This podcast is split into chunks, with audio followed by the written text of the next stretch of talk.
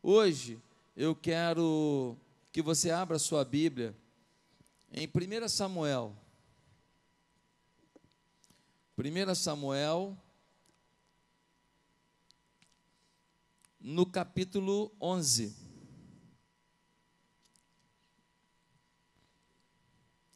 Primeira Samuel, capítulo 11. As crianças que ficarem quietinhas, que ficarem de bem quietinha mesmo, que não falarem alto e tudo, vão ganhar uma coisa gostosa na saída da igreja, lá na porta. Mas assim, na hora a gente vai perguntar para o pai se você ficou quietinho. Então é melhor você obedecer, hein? Tá certo? Nós vamos perguntar. Agora, papai, aproveita assim para falar: não, filhinho, fica aqui pertinho. Ele vai desenhando, ele está ali, mas ele está ouvindo. Vai por mim que ele está ouvindo. Ele pode estar tá fazendo um monte de coisa, mas ele está ouvindo a mensagem. E não se surpreenda se ele desenhar o tempo inteiro, no final, na hora do apelo, ele aceita Jesus. Tá certo?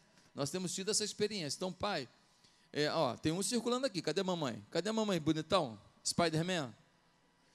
Tem que ficar perto da mamãe. Não pode circular, tá bom? Senão, todo mundo olha para essas crianças lindas e ninguém olha para mim. Tá bom, gente? Então, me ajudem com as crianças. Mas esse culto da família que acontece a cada três meses é muito importante para a gente mostrar para as crianças o valor que eles têm para esse lugar e o quanto eles são importantes para a visão que Deus tem colocado aqui. Quem está entendendo? Amém? E para eles também começarem a entender como é que é o mundo do culto dos adultos. Né? Que eles têm um culto deles lá, mas eles começam a perceber a questão do temor a Deus, a questão da reverência, a questão da palavra sendo pregada é, pelo pastor como um direcionamento para a igreja. Então, vamos todos nós colaborar para esse projeto tão lindo do nosso Ministério Kids aqui da igreja. 1 Samuel, no capítulo 11,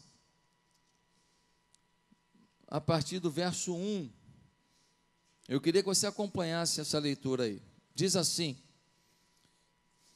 Saul liberta a cidade de Jabes. Saul, você sabe, é o primeiro rei de Israel.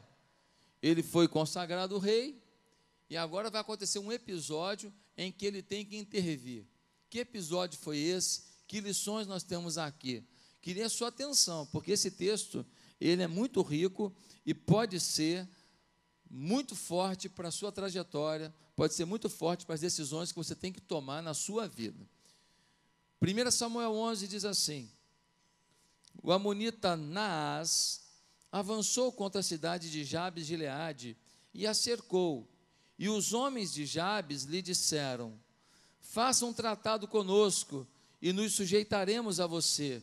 Contudo, Naás, o Amonita, respondeu: Só farei um tratado com vocês sobre a condição de que eu arranque o olho direito de cada um de vocês, e assim humilhe todo Israel. As autoridades de Jabes lhe disseram: Dê-nos sete dias para que possamos enviar mensageiros a todo Israel. Se ninguém vier nos socorrer, nós nos renderemos. Quando os mensageiros chegaram a Gibeá, cidade de Saul, e relataram essas coisas ao povo, todos choraram em alta voz. Naquele momento, Saul estava trazendo o gado do campo e perguntou: O que há com o povo? Por que estão chorando? Então lhe contaram o que o homem, os homens de Jabes tinham dito. Quando Saul ouviu isso, o espírito de Deus apoderou-se dele, e ele ficou furioso.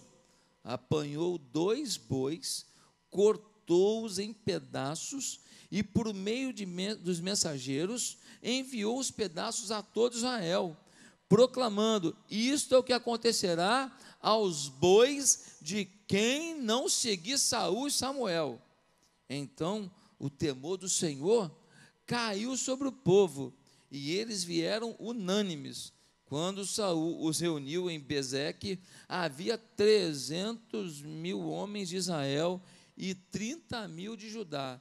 E disseram aos mensageiros de Jabes: Digam aos homens de Jabes de Leade: Amanhã na hora mais quente do dia, haverá libertação para vocês. Quando relataram isso aos habitantes de Jabes, eles se alegraram. Então os homens de Jabes disseram aos amonitas: Amanhã nós nos renderemos a vocês e poderão fazer conosco o que quiserem. No dia seguinte, Saul dividiu os seus soldados em três grupos, entraram no acampamento amonita na alta madrugada e os mataram até a hora mais quente do dia. Aqueles que sobreviveram se dispersaram de tal modo que não ficaram dois juntos. Que Deus nos explique a Sua palavra e mude a nossa vida pelo poder da Sua influência. Amém? Meus amados, curva a sua cabeça, faça uma oração dizendo: Senhor, eu quero ouvir para mim essa mensagem. Eu quero ouvir para mim. Eu quero que o Senhor fale comigo.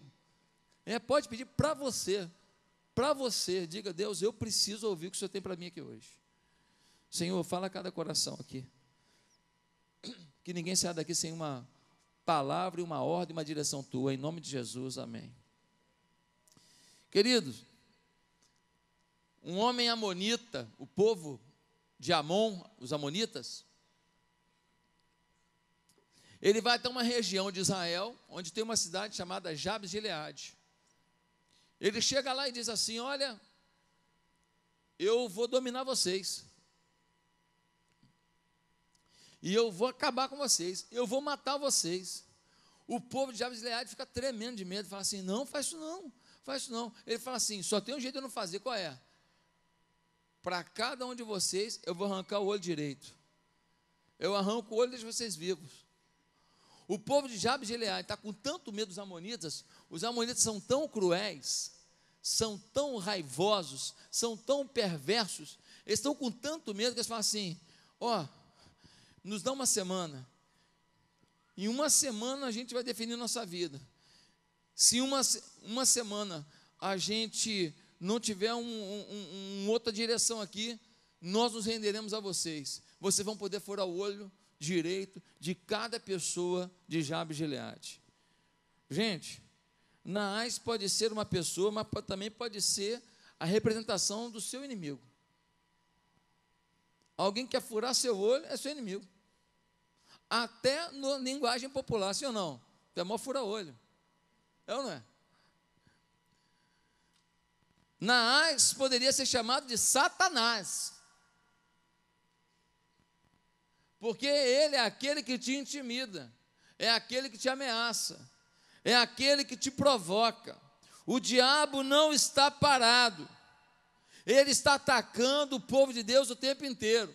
Você está planejando férias? O diabo não.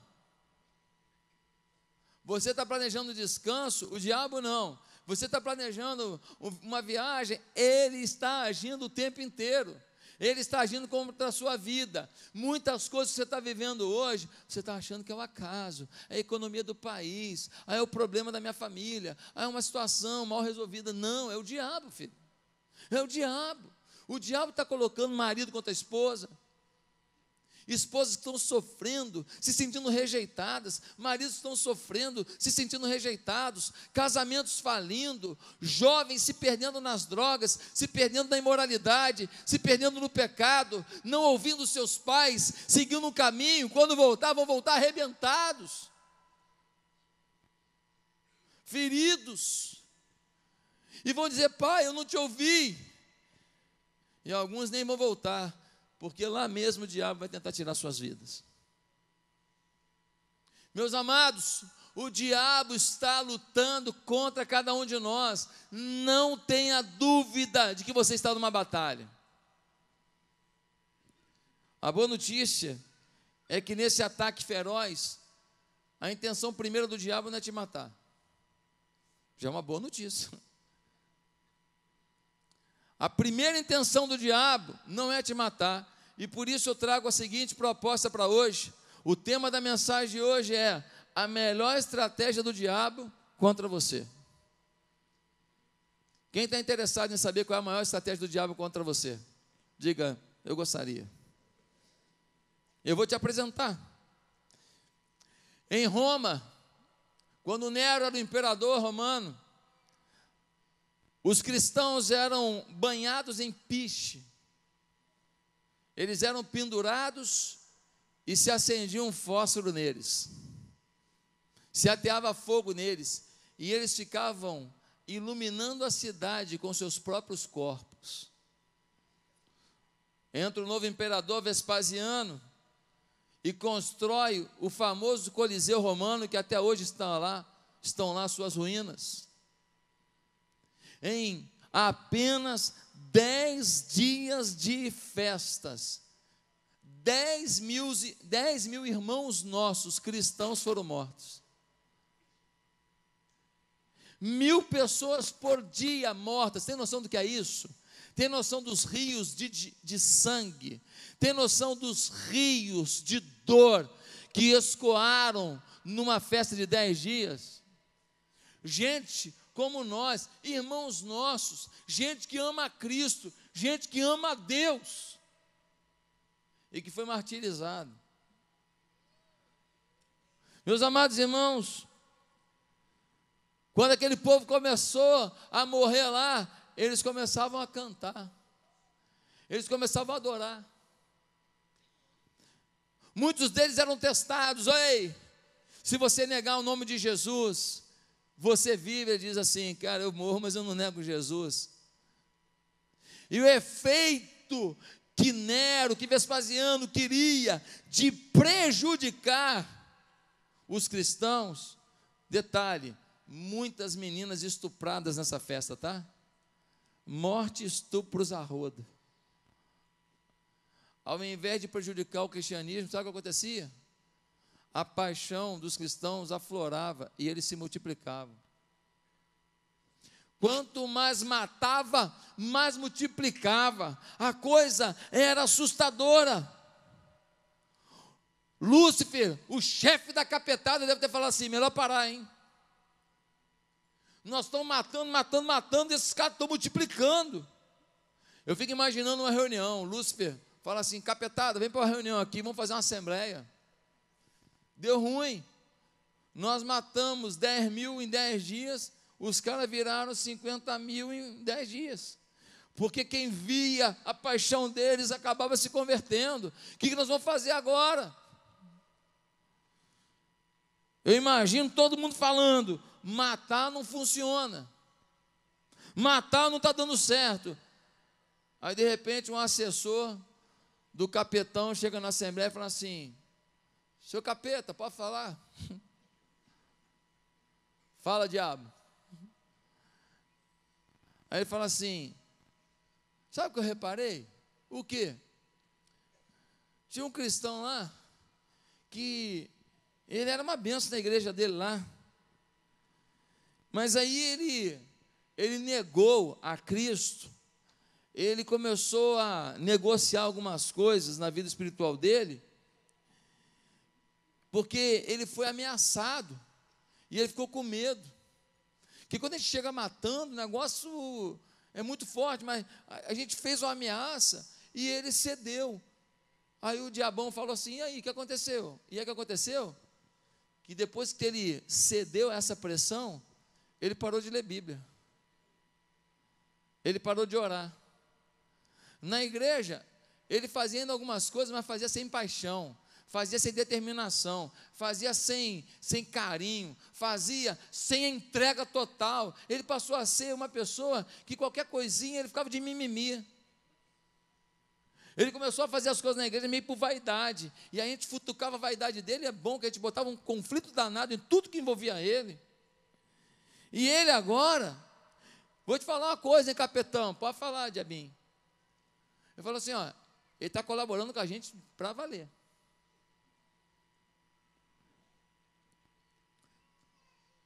Que Diabinho foi, foi promovido a chefe dos capetas rapidinho. Porque ele descobriu um grande segredo. O diabo não quer nos matar, quer nos desmoralizar.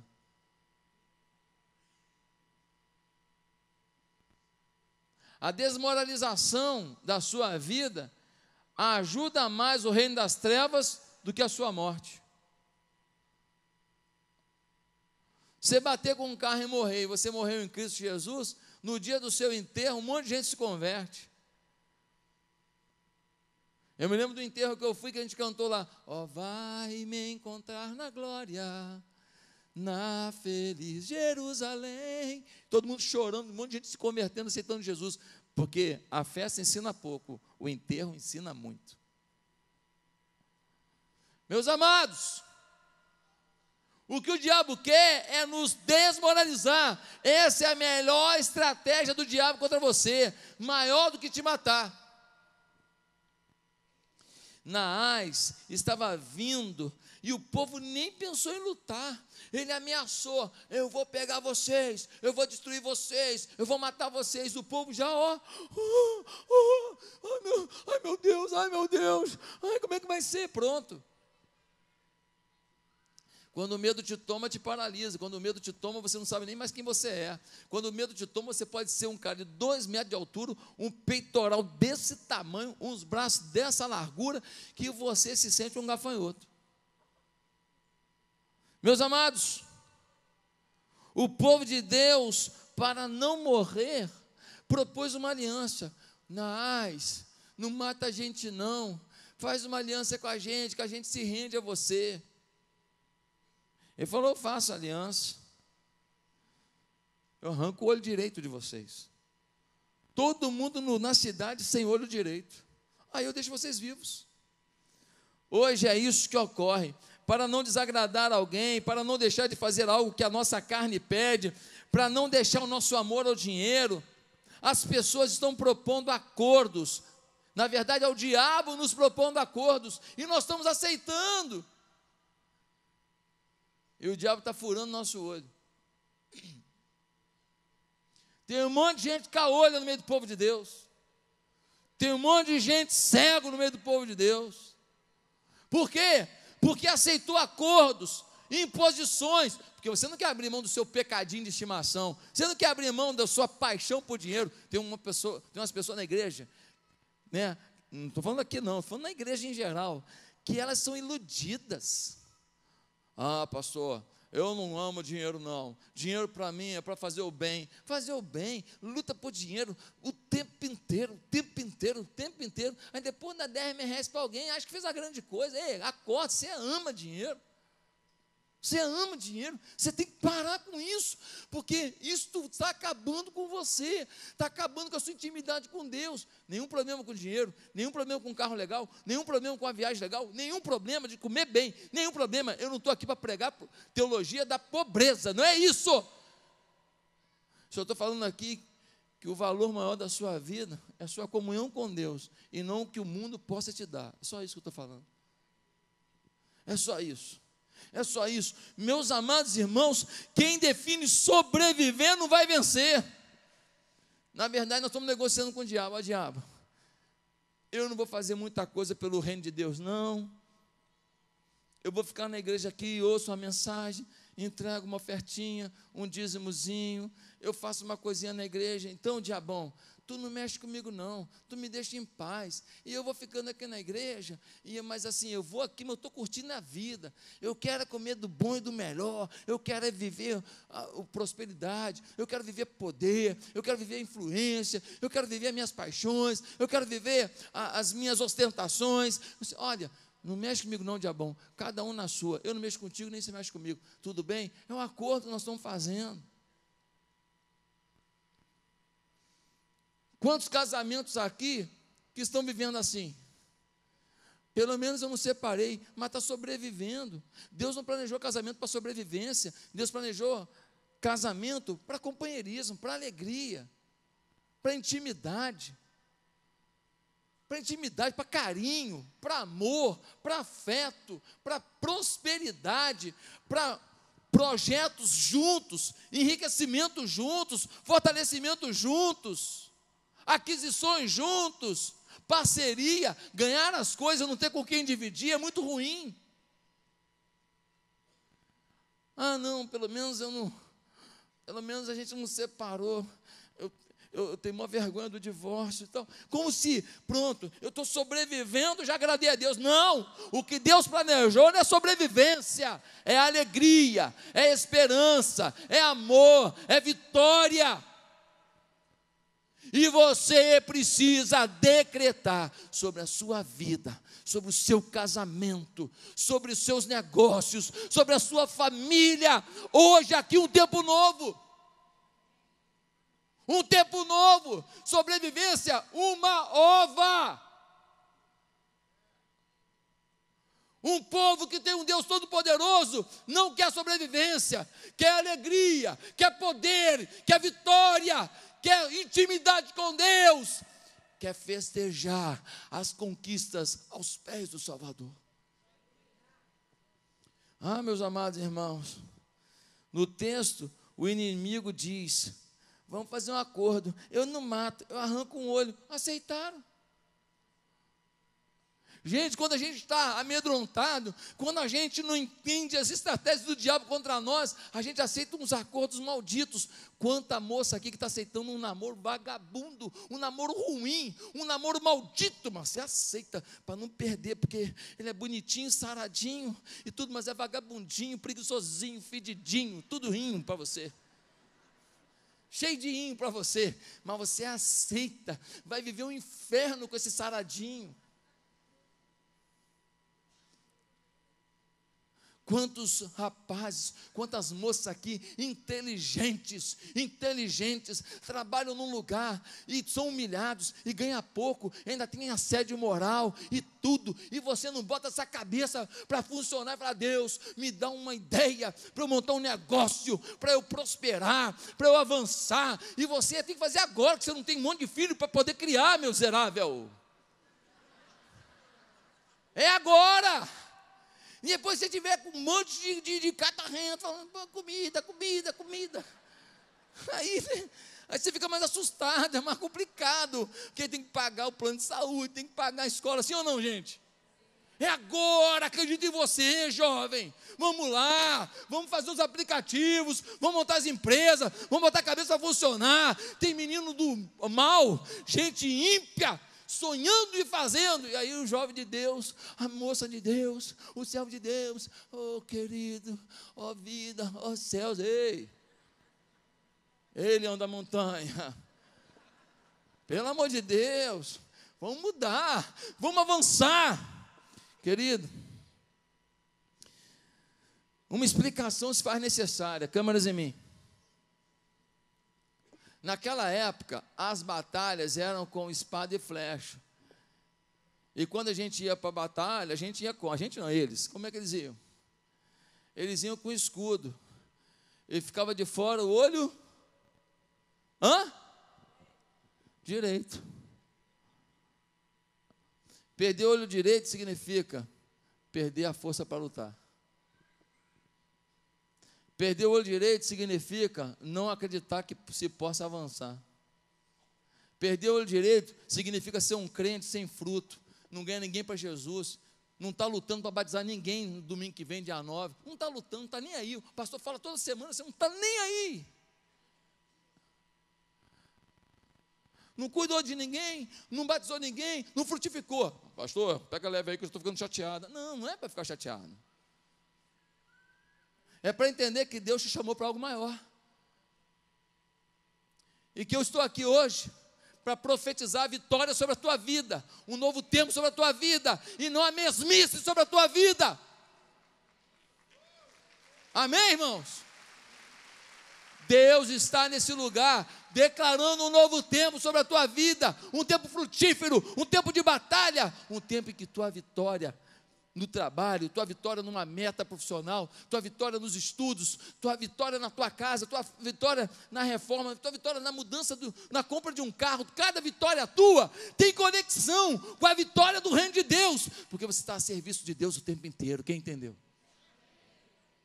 Você não pode dissociar a sua vida no dia a dia da sua vida de, com Deus. Não.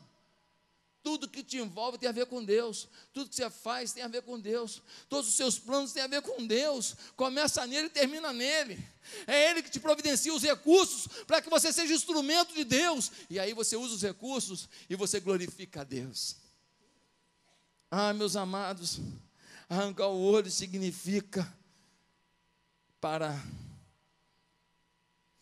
Queridos, E tem gente que está diante de tanta glória de Deus, de tanta promessa de Deus, de tantas coisas que Deus nos anuncia na Sua palavra, mas está decidida a viver sem abundância, sem esperança, sem alegria. Por quê? Por quê? Entenda de uma vez por todas que sua atitude passiva ofende a Deus. Sua falta de comunhão, sua falta de ação, sua falta de frutificação para Deus ofende a Deus. O pessoal de Jabes de Gileade fica desesperado e vai até outras cidades de Israel e chegam lá falando: gente, nós estamos fritos. Por quê? Porque Naás nos ameaçou e falou que se a gente não se entregar, ele vai matar todo mundo. Mas se a gente se entregar, ainda assim ele vai furar o olho direito da gente. O povo começa a chorar. Olha só como é que é isso. Quando alguém traz tristeza, traz medo para você, você, ao invés de sentir mais forte, você acaba aceitando. A influência do medo, ela é contagiosa. A influência da, do comodismo, da, do estabelecimento de uma zona de conforto é contagiosa. Olha só, eles chegaram lá e falaram: ah, eles vão furar nosso olho. Aí o povo das outras cidades, oh, coitado, coitado, coitado nada, em vez de ir lá e lutar. Não, que vai furar o olho que nada, vamos junto. Não, ninguém falou. Aí nisso, o rei Saul está voltando com o rebanho dele. Está voltando, está voltando. Chega na cidade, todo mundo chorando. Fala, quem morreu? Alguém morreu aí que está todo mundo chorando? Não, rei Saul, não morreu ninguém não, mas vai morrer. Quem que vai morrer? Todo o povo da cidade de Abileade. Porque os amonitas, liderados por Naás, foram lá e ameaçaram matar todo mundo. E ou eles se entregam, então eles vão, eles vão matar todo mundo. E se se entregar, eles vão furar o olho de todo mundo. Diz a Bíblia de uma forma muito forte. Diz assim, versículo 6: Quando Saul ouviu isso, o Espírito de Deus apoderou-se dele. E ele ficou furioso. Ei, querido, nem sempre quando você vê alguém furioso, é o diabo, tá? Toda vez que você estiver furioso contra uma obra de Satanás, toda vez que você estiver furioso contra uma obra contra a sua família, você está no caminho de Deus, tá? Você não tem que ficar furioso contra a sua família, você tem que ficar furioso contra aquilo que tenta impedir a unidade da sua família. Aí fique furioso. Ele foi tomado pelo Espírito de Deus, ficou furioso, mandou matar dois bois, matou os dois bois, picou os bois, coitado do boi, pagou a conta. Picou os dois bois e falou assim: agora, mensageiros, saiam por todas as cidades de Israel, mostrem esses pedaços de carne e diga que quem não vier para a batalha, quem for frouxo, quem não acreditar no Deus Todo-Poderoso, quem não se unir ao povo de Deus, quem não desembanhar a espada para a batalha, quem não vier para ser campeão, então não merece nem viver. Mas eu não vou matar, não, eu só vou matar o rebanho deles. O rebanho de quem não vir, nós vamos liquidar. Interessante. Ninguém estava vindo. Na hora que ia perder tudo, veio todo mundo. Não faltou um homem de batalha de Israel, veio todo mundo. Quando a gente se une, o diabo não tem como ganhar a gente. A única forma do diabo continuar prejudicando a nossa cidade, botando fuzil na mão de todo mundo, botar os jovens tudo na droga, esses baile funk, tudo menina transando, não sabe nem com quem, essa loucura toda na cidade, a única porcaria que o mal pode fazer aqui é se a gente estiver desunido. Se a gente estiver unido, a gente acaba com isso, mostra o amor de Deus para todo mundo, muda a história de todo mundo. E os caras vão pegar o fuzil e falar: Eu não quero mais fuzil, não, rapaz, eu quero a Bíblia. Eu quero espada. a espada da justiça. Eu não quero mais negócio de droga, não. Eu agora quero ficar chapado na fé. Eu não quero mais, não. não. Eu quero não. Eles vão mudar de vida. Um monte de gente vai acreditar no casamento. Um monte de gente vai acreditar na família. Deus vai mudar a história. Mas se a igreja tiver o quê? Unida. Por isso que a Bíblia diz que Deus odeia um monte de coisa, mas tem uma que ele abomina. Qual é? é aquele que promove divisão entre os irmãos. Por isso, porque quando a gente está unido, a gente vence tudo. Eles vieram, falaram com o povo de Gileade: Gileade, fiquem tranquilos, nós estamos vindo, nós vamos salvar vocês.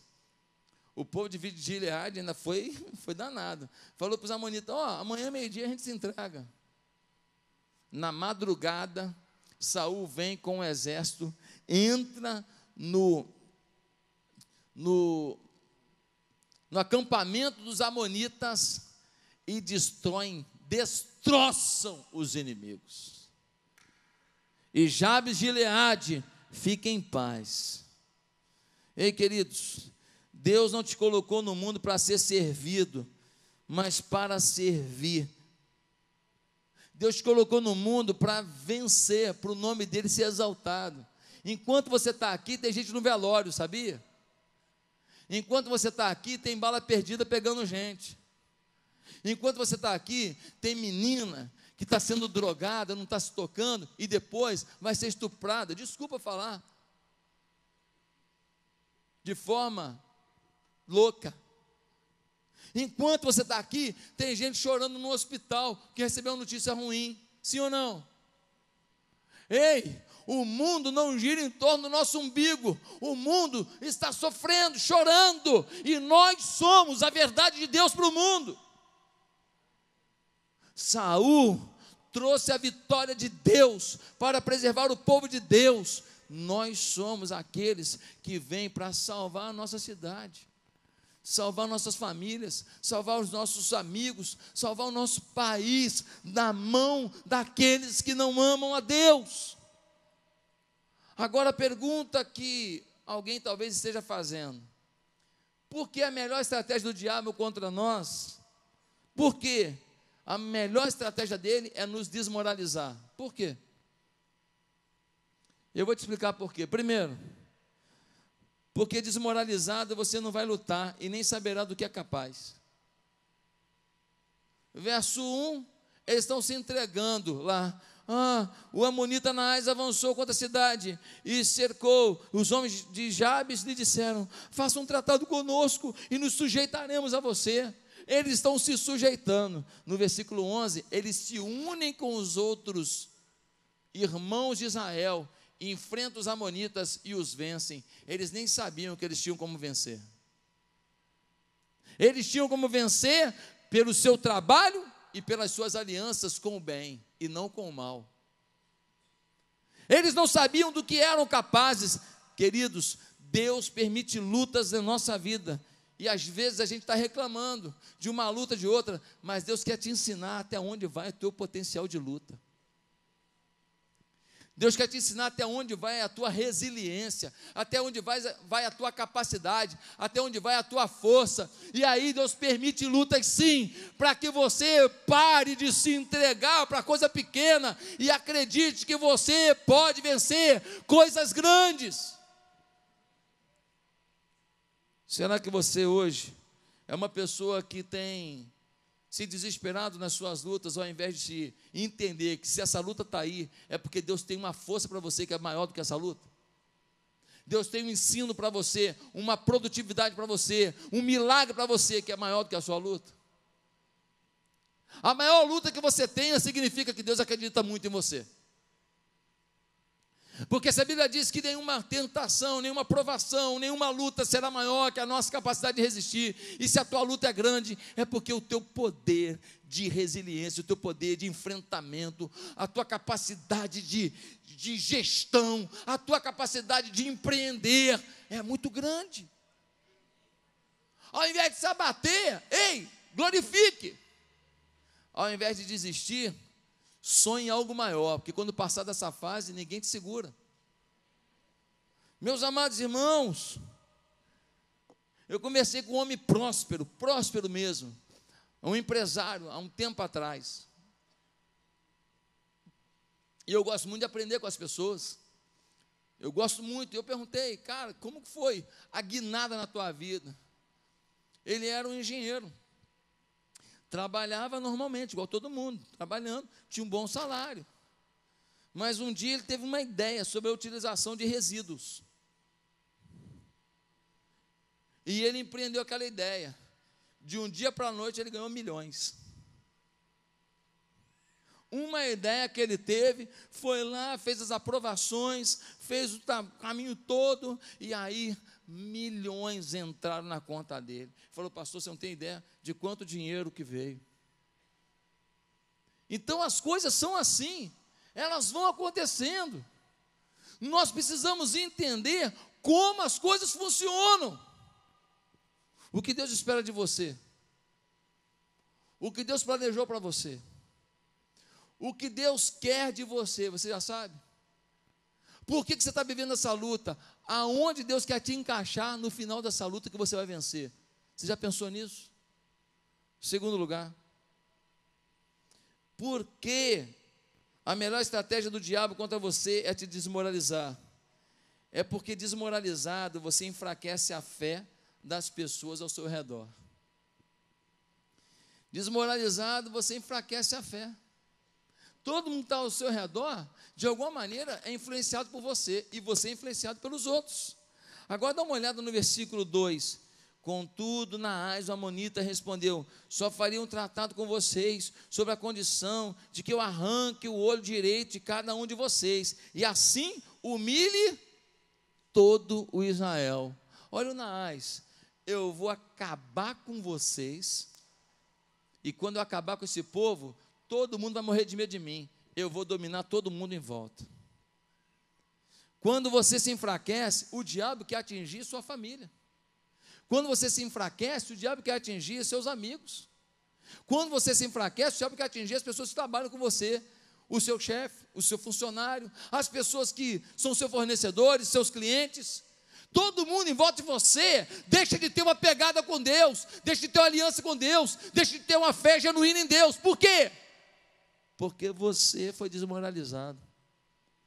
Quando um líder na igreja cai em pecado, quantas pessoas caem junto? Quando uma pessoa é grosseira na igreja, quantas pessoas se afastam de Jesus?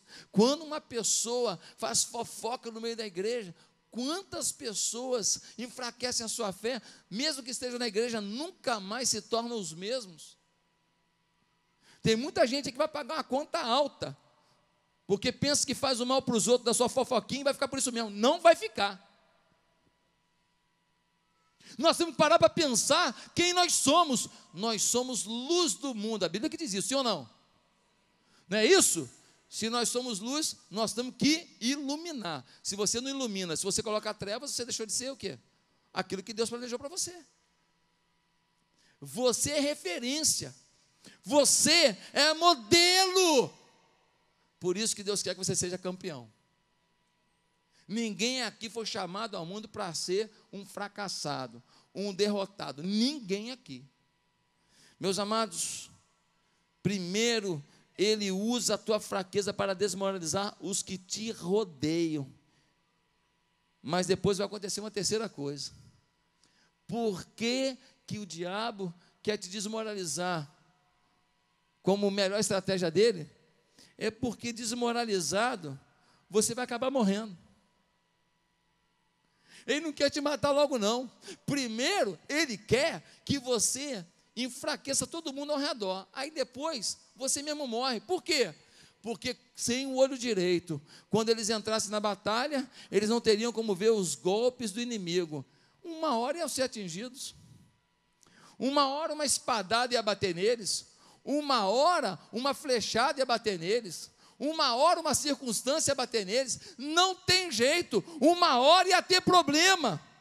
Quando o diabo te desmoraliza, ele sabe que você vai acabar morrendo, pelo menos espiritualmente. E aí vai uma pergunta aqui. Você está aqui me ouvindo agora. Nós estamos aqui na casa do Senhor. Quem olha para a tua vida, vive mais de Deus ou se enfraquece com Deus? Você representa mais morte espiritual ou mais vida espiritual? Quem convive com você vai ler mais Bíblia? Vai orar mais? Vai acreditar mais? Quem convive com você vai sonhar com grandes coisas? Quem convive com você vai desistir dos sonhos ou vai buscar novos sonhos?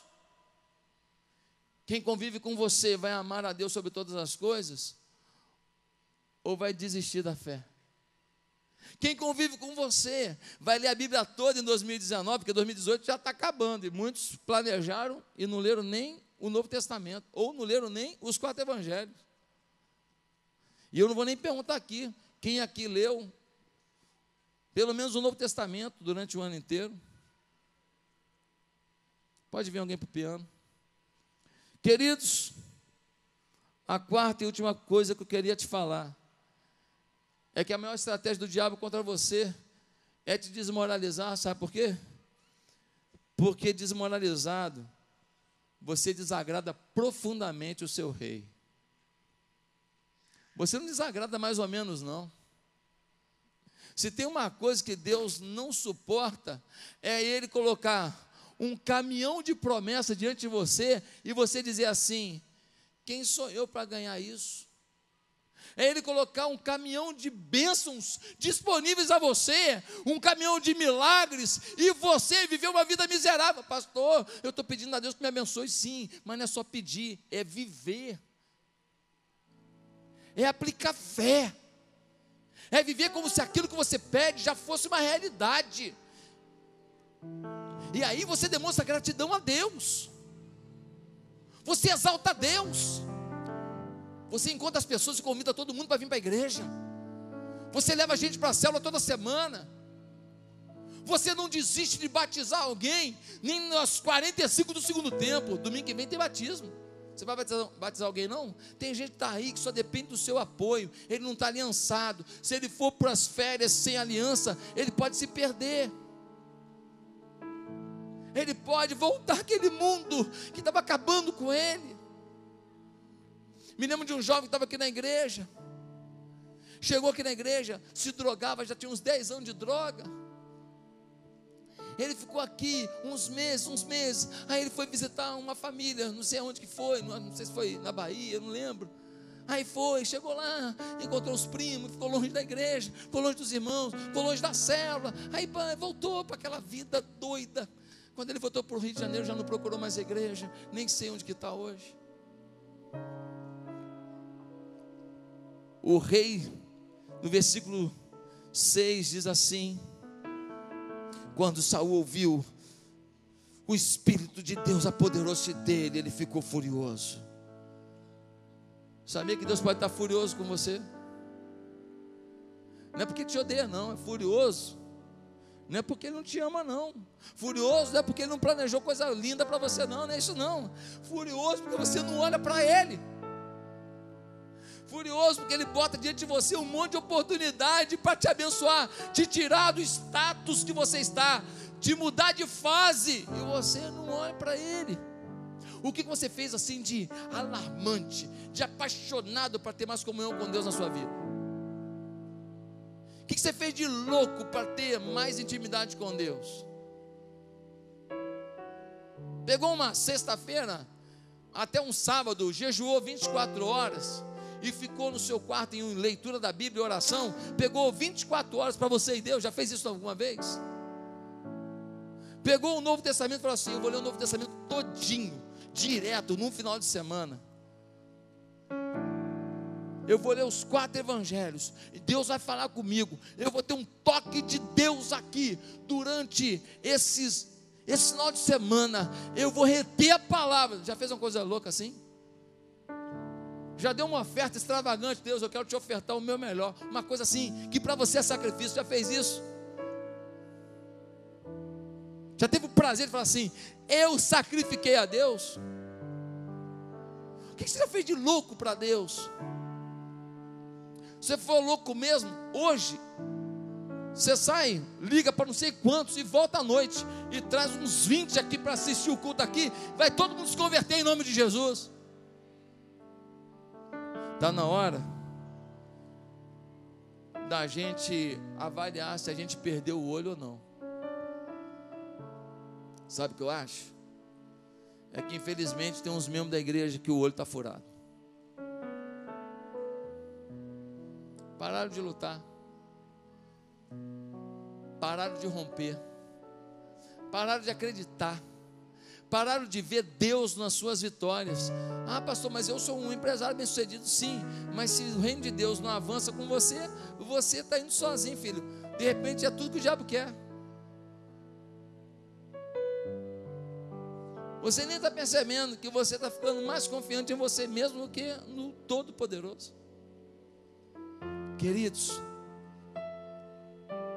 eu fico imaginando uma história, eu quero concluir aqui. Tem uma história na Bíblia muito interessante. É a história de Jairo.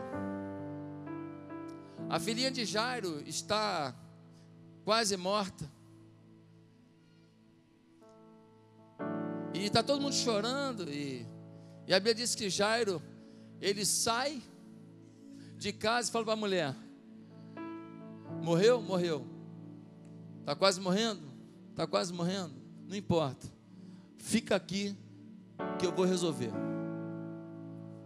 Jairo vai até Jesus. Ele chega lá em Jesus e fala: Jesus, eu queria que o senhor fizesse alguma coisa pela minha filha. O pessoal que está com o Jairo fala assim: Jairo, deixa eu te falar, ela já morreu. O Jairo fala assim: Ô, ô, Jesus, olha só, estou falando que ela já morreu, mas assim, quem vai dar a última palavra é o Senhor, tá? Não são eles não. Os amigos do Jairo estão chorando, não estão falando de maldade. Eles só estão dizendo, Jairo, não adianta falar, já morreu. Jairo fala, por favor, querido, amo vocês, vocês estão chorando comigo, mas quem dá a última palavra na minha vida é Jesus. Jesus, o Senhor pode fazer pela minha filha. Jesus fala assim, Jairo, eu vou na tua casa. Jesus chega lá e fala assim: só vai ficar aqui na sala quem tem fé, quem não tem pode, pode ralar. Quando o ambiente só tem gente com fé, Jesus fala assim: menino, levanta. A garota levanta. Eu fico imaginando a mulher do Jairo olhando aquilo. É uma festa, a menina levanta e ainda fala assim: Pai, me leva no McDonald's, porque ela pediu comida, estava com fome, menina.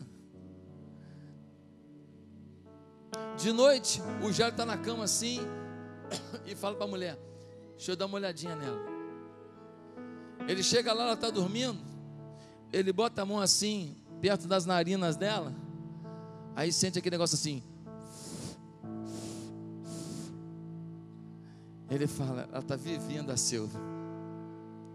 Ele dá um beijinho no rosto dela e volta para o quarto. Quando ele volta no quarto e ele deita na cama, a mulher dele vira para ele e fala assim: bota a cabeça no ombro dele e fala assim: Jairo, queria te falar uma coisa. Você é muito especial. Ela assim, no peito dele assim fala: Jairo, até quando a morte chegou, você agiu e não duvidou. Onde eu encontraria um homem como você? Obrigado, Jairo. Meus amados, hoje aqui, Deus está querendo saber quem são os Jairos. Quem são as pessoas que não serão desmoralizadas pelo diabo? Quem são as pessoas que não vão se entregar às ciladas do inferno? Quem são as pessoas que vão se entregar a uma paixão inacreditável para com Deus e vão sonhar com Deus e vão fazer desse final de ano o melhor tempo de suas vidas? Vão trabalhar, vão acreditar, vão lutar, vão orar, vão jejuar, e vão viver, e vão viver algo com Deus que nunca viveram. Onde está o povo que acredita nisso? Diga amém. Onde está o povo que aceita essa proposta? Diga, eu aceito. Curve a sua cabeça nesse momento. E eu quero agora perguntar: tem alguém aqui que nessa manhã foi tocado por Deus? Deus falou com você, você precisa acertar sua vida comigo. Deus falou com você, você precisa mudar a sua caminhada de fé. Você precisa se apaixonar por mim e eu vou te abençoar. Tem alguém? Se você quer começar uma nova vida com Jesus hoje, aonde você está? Curva a sua cabeça. Repita comigo uma simples oração. Onde você está? Diga assim: onde você está? Se você quer hoje começar uma nova vida com Jesus, diga assim: Santo Deus, eu te recebo como meu Senhor e Salvador. E eu não vou deixar o diabo me desmoralizar. Eu vou acreditar no Senhor, eu vou vencer o pecado, eu vou viver para ti, eu vou agradecer o teu nome. E é no nome de Jesus que eu oro. Amém.